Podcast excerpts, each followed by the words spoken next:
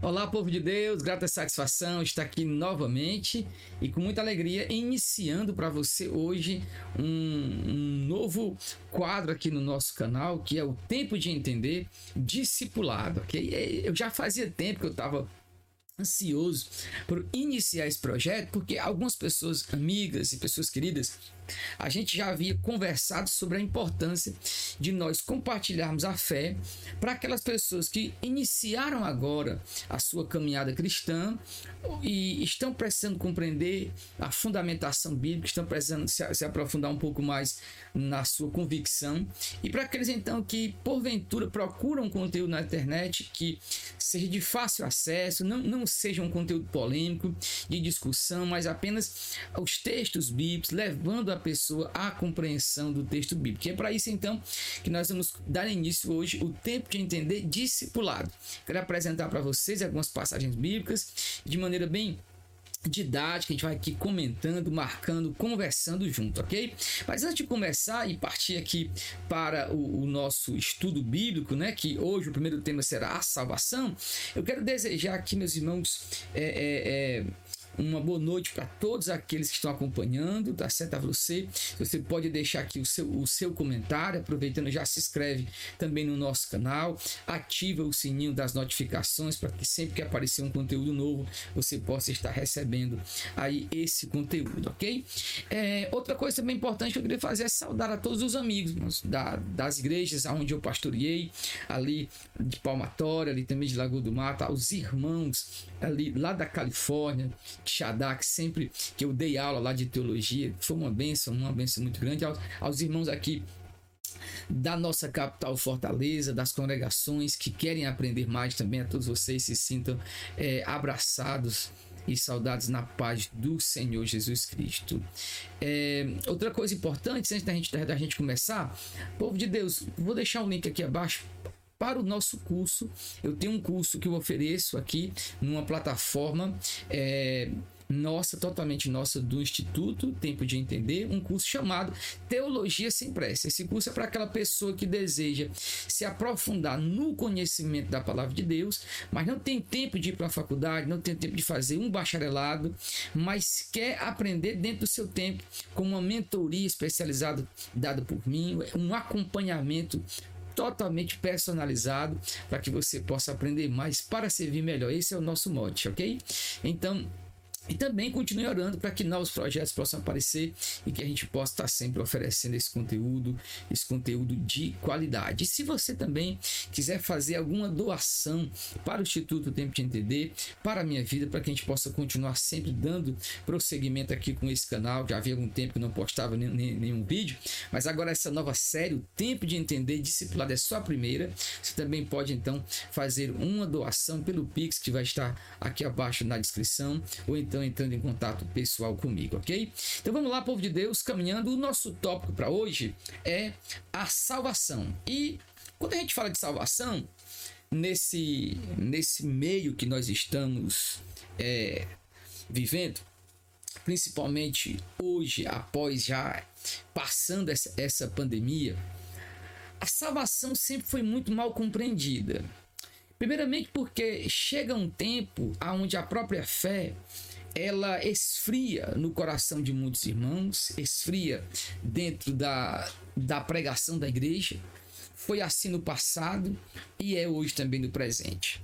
Há um, um, um tipo de esfriamento, e isso é bíblico. Isso é bíblico. Eu posso até convidar você para que a gente lê esse texto, porque é um texto muito importante que vai, vai, vai falar aqui para a gente.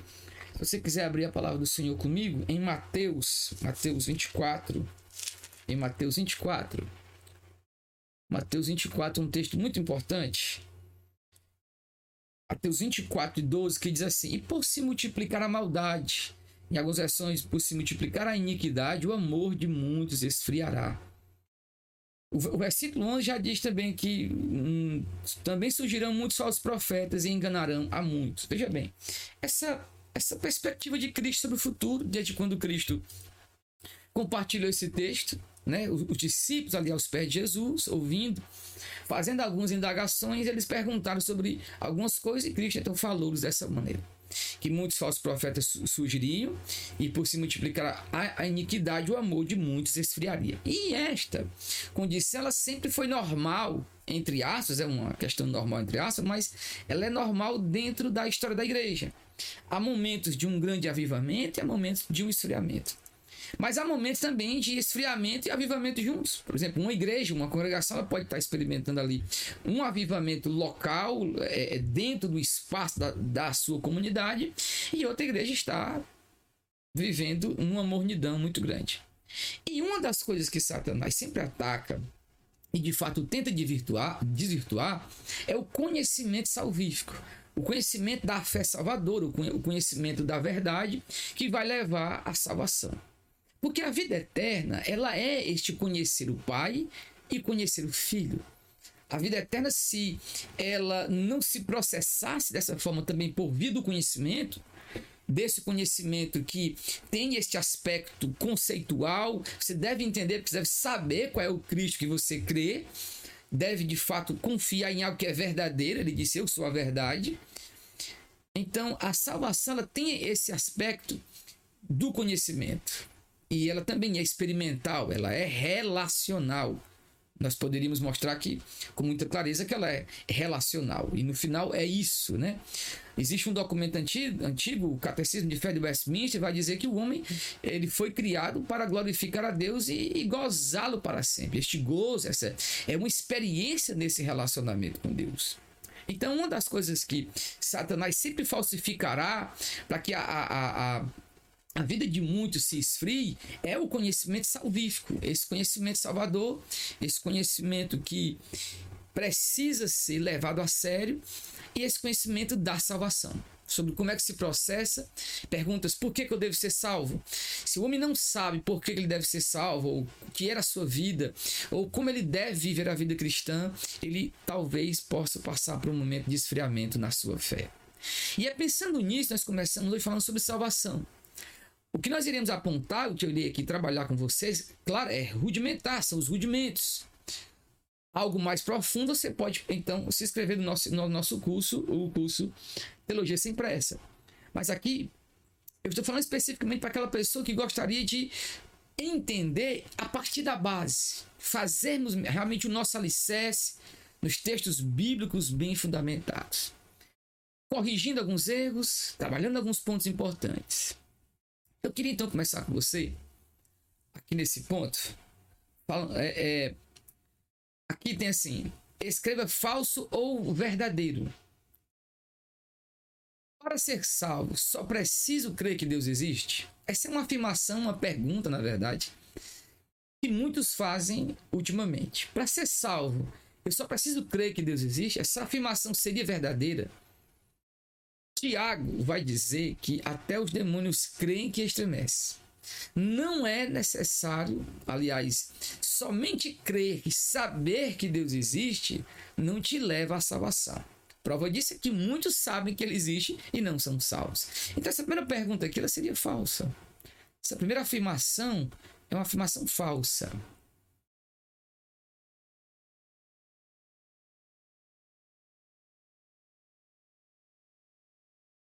Depois, o pecado causa separação entre Deus e o homem? Esta é uma, é uma, é uma pergunta, uma, uma, uma afirmação que nós precisamos compreender, porque nesses últimos tempos nós temos visto pessoas que até têm professado um cristianismo, mas não abandonam a sua vida de pecado. E o pecado, ele é a iniquidade. Um dos textos importantes sobre o pecado, quero te convidar para que nós leiamos esse texto bíblico. Eu sempre vou estar usando assim a Bíblia, porque eu acho que é bom a gente ter esse contato com a palavra de Deus. É importante a gente manusear né, a palavra do Senhor, mesmo nessa era tão tecnológica de aplicativo, mas um texto muito importante que define pecado para a gente é esse daqui. 1 de João, capítulo 3. Eu estou usando então a versão da Almeida século 21, que é a que eu gosto de usar que diz assim: 1 João 3 e versículo 4. Todo o que vive habitualmente em pecado também vive em rebeldia contra a lei, pois o pecado é a rebeldia contra a lei. O pecado é a rebeldia contra a lei. Essa rebeldia que foi apresentada, exposta ao mundo pela pena de Moisés, quando ele declara que Adão e Eva tinham uma lei, uma ordenança de Deus, e Adão e Eva caíram em pecado. O texto é enfático em dizer que quando Deus vinha ao encontro de Abraão, de Adão, perdão, Adão foge da presença do Senhor, porque a sua condição de ter comido da árvore do conhecimento do bem e do mal, ele agora sabia o que era o mal, ele pecou.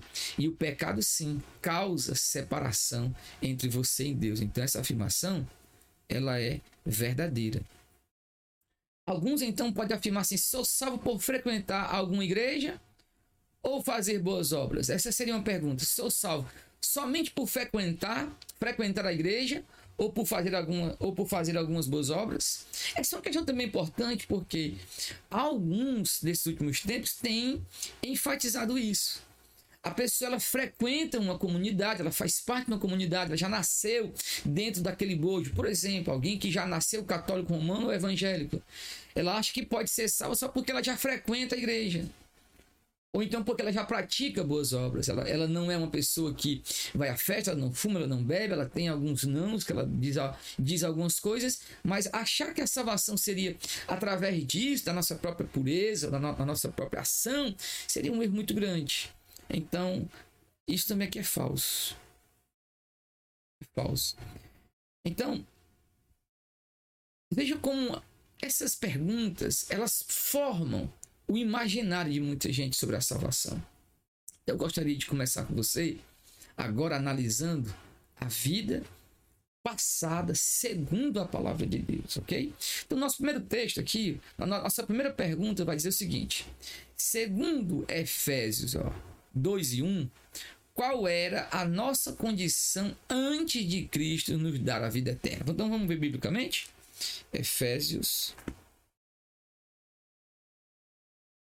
eu faço questão de, de ir no texto sagrado e que você, esse tempo que eu estou procurando, porque é importante a gente estar tá aqui lendo a palavra de Deus. Efésios 2 e 1 vai dizer o seguinte: Ele vos deu vida, estando vós mortos nas vossas transgressões e pecados. Então, qual era a nossa condição? Qual é a nossa condição sem Cristo? A nossa condição sem Cristo é de mortos, mortos no pecado. Essa é a nossa condição. A palavra do Senhor diz lá em Gênesis 3 que o homem caiu. Em Gênesis 2, Deus havia dito: No dia que, que dela comerdes, certamente morrerás. A palavra morte da raiz hebraica ela tem a ideia de separação de Deus. A morte é essa separação, essa perca da comunhão com o Senhor. E isso é muito importante. Mortos no pecado. A nossa condição era de mortos, separados de Deus. Não tínhamos a comunhão que nós precisamos ter com o Salvador. Essa é a condição de quem vive em seus pecados, de quem vive morto em seus pecados. Ela está separada de Deus. Veja que isto é sério. Não é brincadeira a vida fora do Senhor. Porque a vida fora de Deus, ela vai nos mostrar que é uma vida debaixo da ira de Deus. Então, a, a, a, nossa, o nosso segundo ponto é, segundo Romanos 3 e 23, todos pecaram? Vamos lá? Ler Romanos 3 e 23. Um texto altamente conhecido, mas que tem a força para os nossos corações que diz: Pois todos pecaram e estão destituídos da glória de Deus. Então, todos pecaram? Todos pecaram. Todos pecaram. Então, qual era a nossa condição antes de Cristo? Afastados, né? Destituídos.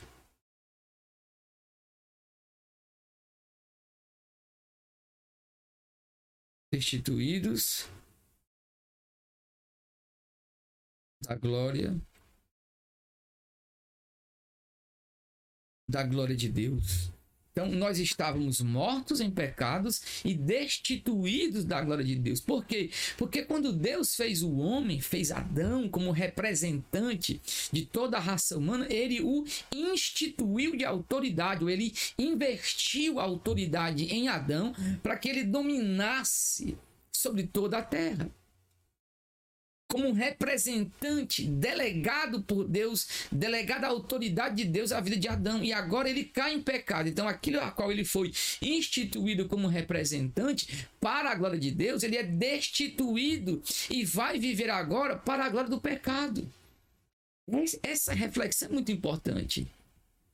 A Bíblia nos diz que nossa condição de vida passada era mortos em pecados e destituídos da glória de Deus a Bíblia diz que estávamos condenados. Por quê? João 3 e, e 18. Vejamos como a Bíblia nos diz que nós estamos condenados, né?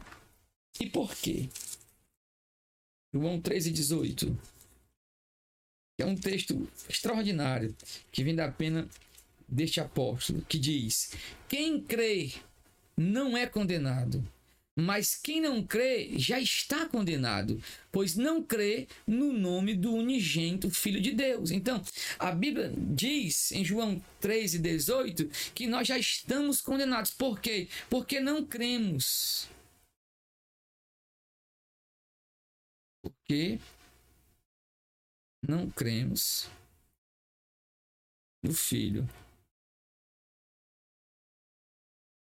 Porque não cremos no Filho. Não cremos no Filho de Deus, porque então não crê. Olha, você já está condenado porque você já está morto em pecado.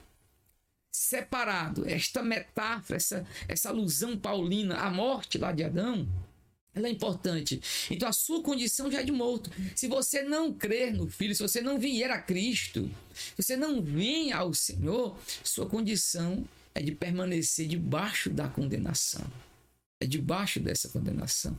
E agora vamos falar então da obra de Deus, daquilo que Deus fez, ó, da obra de Deus, aquilo que ele faz para resgatar o seu povo. Falamos agora da obra do Pai. Então, em, em Efésios 2, 4 a 5, como esse texto descreve aquilo que Deus faz por nós. Como é que ele descreve esta ação maravilhosa de Deus?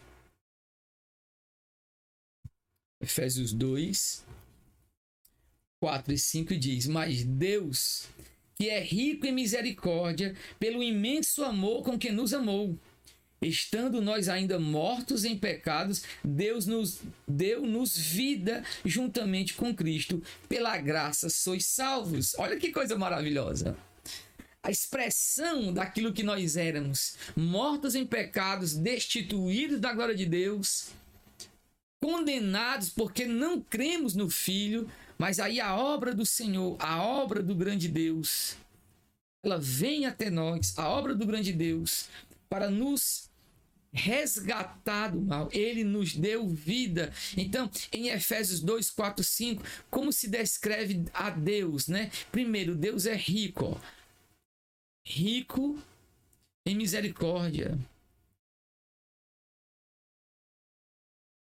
Rico em misericórdia, ele nos deu vida, ele nos deu vida. Que é justamente segundo essa passagem o que ele fez por nós, nos deu vida.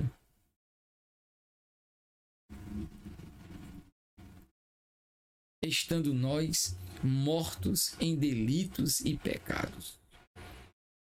Isto aqui, segundo Romanos, segundo Romanos 5 e 8, segundo o texto de Romanos 5 e 8, vamos lá, acompanhe comigo, por favor. texto de Romanos 5 vai dizer: Mas Deus prova o seu amor para conosco ao ter Cristo morrido por nós quando éramos ainda pecadores. Então, como é que Deus mostra esse amor para conosco? Morrendo por nós, em nosso lugar. Morrendo em nosso em nosso lugar. Isto é maravilhoso, isto é a obra de Deus. Ele nos substitui na cruz, ele morre em nosso favor. Leiamos Efésios 2, 9 2, 8 e 9, um texto, o grande texto sobre a graça de Deus, que diz assim: Porque pela graça sois salvos, por meio da fé.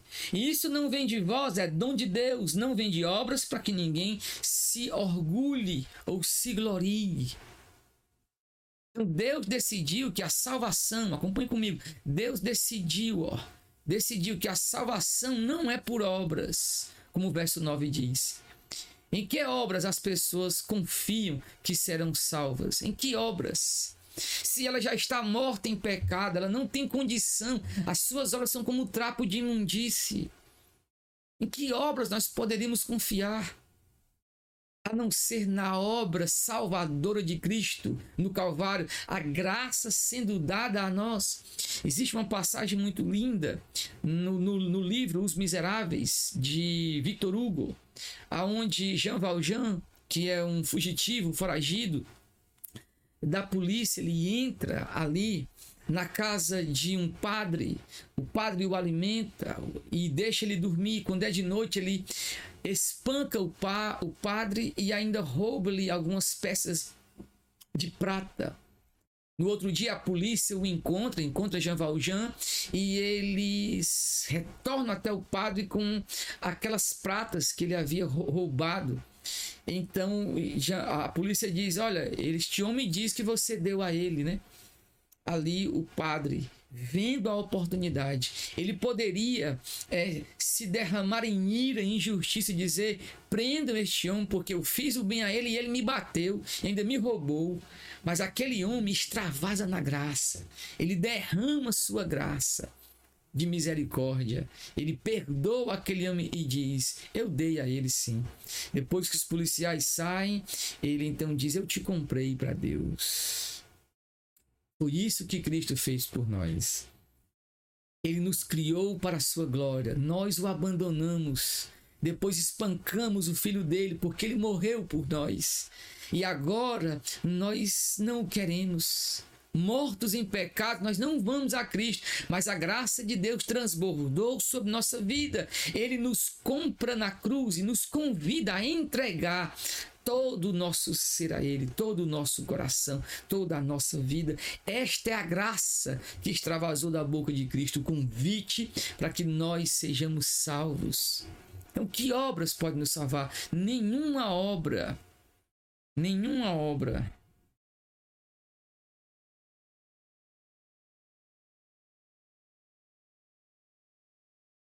Nenhuma obra pode nos salvar. Então somos salvos pela graça. Nós somos salvos pela graça por meio da, da fé. Graça significa este favor imerecido, ou seja, Deus nos deu de presente a salvação, ainda que não ainda que não merecêssemos. Ele nos dá. Em quem devemos ter fé para que sejamos filhos de Deus. Vamos acompanhar esse texto, Gálatas 3 e 23, um texto muito importante da palavra do Senhor. Gálatas 3 e 26 diz: Pois todos sois filhos de Deus pela fé em Cristo Jesus. Para sermos filhos de Deus agora e recebemos a justificação pela fé, pois nenhuma condenação há para aqueles que estão em Cristo Jesus para sermos filhos, temos que ter fé no Filho.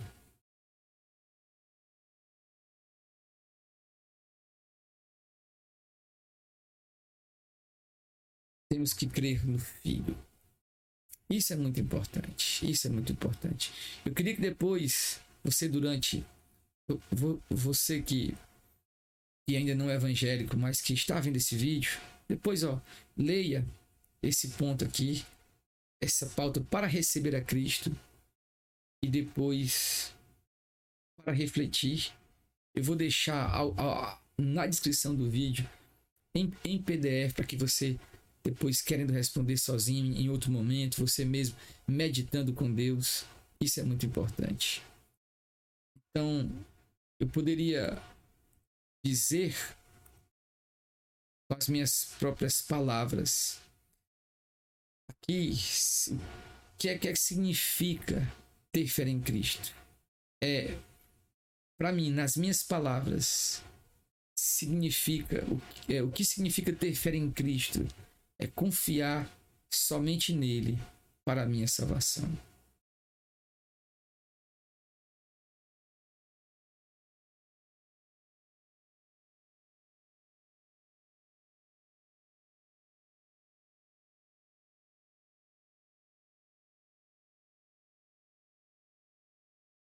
Minha não é muito bonita, né? Mas isso aqui tá ficando legal para mim.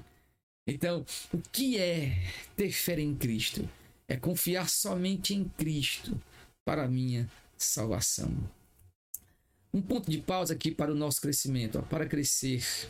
É importante nós termos hábitos que nos ajudem a crescer na nova vida. Assim como o exercício fortalece o corpo, há disciplinas espirituais que nos ajudam a crescer em Cristo. Essas disciplinas inclui, inclui aqui, ó, inclui o estudo da palavra, a oração, a memorização de versículos bíblicos. Além dessas lições, é importante que todos os dias você ore, leia uma porção da Bíblia leia uma porção da palavra do Senhor, o nosso Deus. É, esta semana, leia o livro de João, um versículo por dia. Isso vai ajudar muito a crescer espiritualmente. A crescer espiritualmente. Então, a nova vida. Vamos estudar agora aqui, aqui nesse ponto a nossa nova vida. A vida que nós já começamos a despontar em Cristo, né? Com que propósito veio Jesus? Propósito para a nossa salvação. Em João 10 e 10, acompanhe. Se alguém lhe perguntar com que propósito veio o Senhor Jesus, né? Que propósito ele, ele tinha em mente? Um dos propósitos que ele tinha em mente. Em João 10 e 10 diz assim: O ladrão vem o ladrão vem somente para roubar, matar e destruir. Eu vim para que tenham vida e a tenham em plenitude, ou tenham com abundância. Então, qual o propósito Cristo tinha em mente quando veio? Para que tivéssemos vida.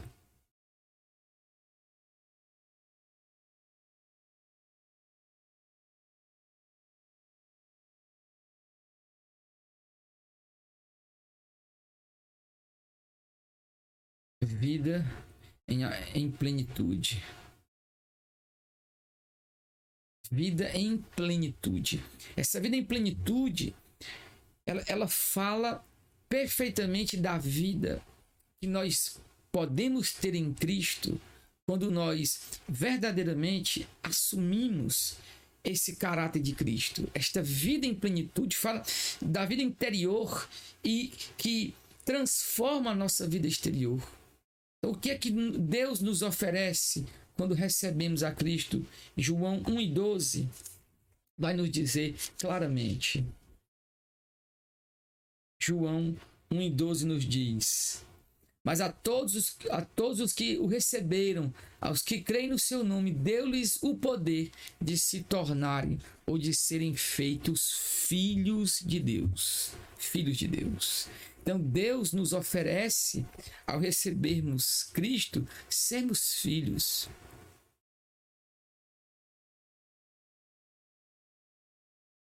Sermos filhos. Segundo João 5 e 24, o que acontece com quem recebe a Cristo? Se, ó, vamos lá, João 5, 24.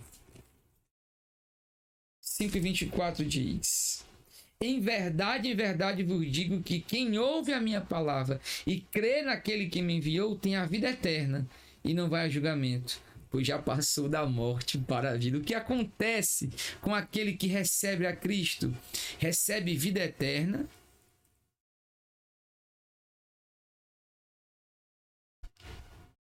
E passou da morte para a vida.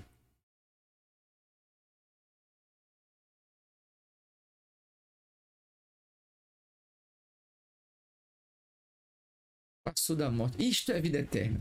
Passar da morte para a vida. Essa era a nossa condição. Morte sem pecado e agora passamos da morte para a vida.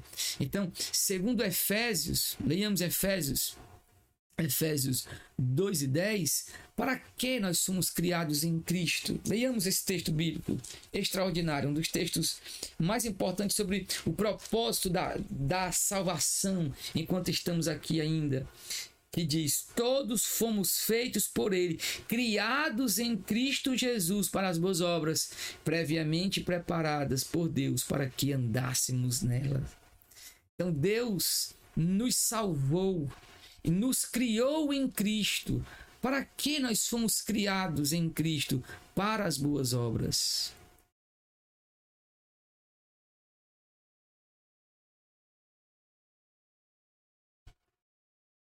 Que boas obras são essas? Que boas obras são essas que o apóstolo Paulo está falando? Ele vai dizer em 1 Coríntios 10, 31: quer com mais, ou quer bebais, ou quer façais qualquer outra coisa, fazei tudo para a glória de Deus. Então, que boas obras são essas? Tudo que glorifica a Deus. Isso é o que significa viver uma vida para a glória de Deus.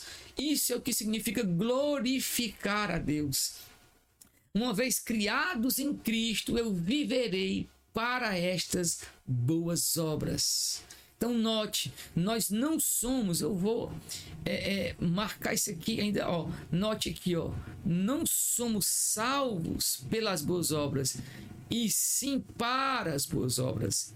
Há muitas pessoas ainda dentro do catolicismo romano que acham que são salvos pelas obras e até alguns evangélicos, mas nós somos criados para as boas obras. A salvação não é mérito nosso, mas é mérito de Cristo, que nós adquirimos pela fé, uma vez que essa graça foi derramada em nossas vidas.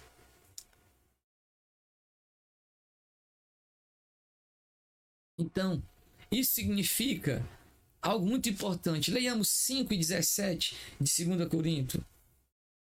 2 Coríntios 5 e 17 um texto extraordinário que diz: Portanto, se alguém está em Cristo, é nova criação. As coisas velhas já passaram e surgiram coisas novas.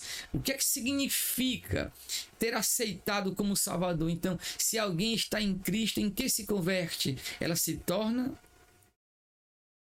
uma nova uma nova criatura uma nova criatura refeita à imagem e semelhança do seu Deus. Uma vez que o pecado corrompe a imagem original, mas não apaga. Agora em Cristo, nós vamos sendo limpos, transformados na imagem de Cristo. Oh, glória a Deus! Que coisa maravilhosa! Aleluia! Porque este é o nosso Salvador e a sua grande salvação. A, a, a segunda parte nos fala de uma mudança, né? De uma mudança da vida passada, que nós chamamos de coisas velhas, né? De coisas velhas e a nova vida, tudo se faz novo.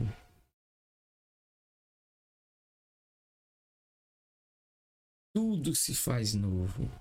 Então, para que nós entendamos, com as nossas próprias palavras, você, a gente pode resumir como era minha vida sem Cristo? Como era sua vida sem Cristo? Como será a sua vida após Cristo? A minha vida sem Cristo, mortos em pecados. Morto em pecado. O que ele fez por mim? Ele morreu na cruz por mim e me deu sua graça, me deu vida eterna. Então eu colocarei só derramou sua graça em mim. E como se deve mostrar no dia a dia a nova vida que Deus me deu, glorificando a Deus em tudo que eu faço.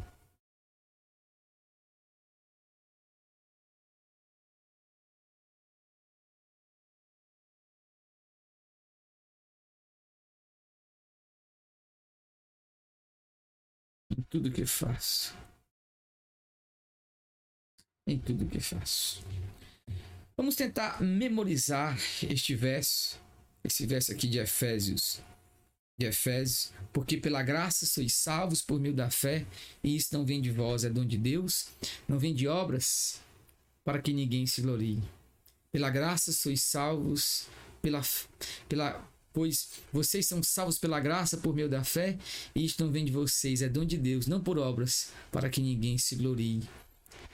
Hoje, no nosso primeiro encontro do tempo de entender discipulado, nós aprendemos sobre a salvação, aprendemos sobre a maneira como ele nos salva, o nosso estado, aquilo que ele fez por nós e a nossa nova vida. Eu quero orar pela sua vida, que Deus te abençoe, que, que você que hoje iniciou esse estudo possa caminhar comigo um pouco mais. E você que hoje ouviu aonde chegou este vídeo ou o áudio, você pode orar e pedir ao Senhor que de fato salve a sua vida, você entregando sua vida a Cristo. Para finalizar, oremos em nome de Jesus. Senhor nosso Deus, graças te damos pelo teu amor e verdade. Porque em Cristo, Pai, temos a salvação, a vida eterna. Em nome do teu filho Jesus, aqueles a quem, ó Deus, chegou este vídeo, eles puderam refletir, aquele que participou, que fez em casa, que ele possa, que já é cristão, que ele cresça na fé. E aquele que por algum motivo, Pai, o Senhor trouxe para este vídeo, para que ele entendesse a tua palavra, salva-o. Pela obra da tua graça, Pai, opera em cada coração, pois teu Espírito sopra aonde quer, como quer. É assim que nós nascemos de novo. Muito obrigado, Senhor. Amém.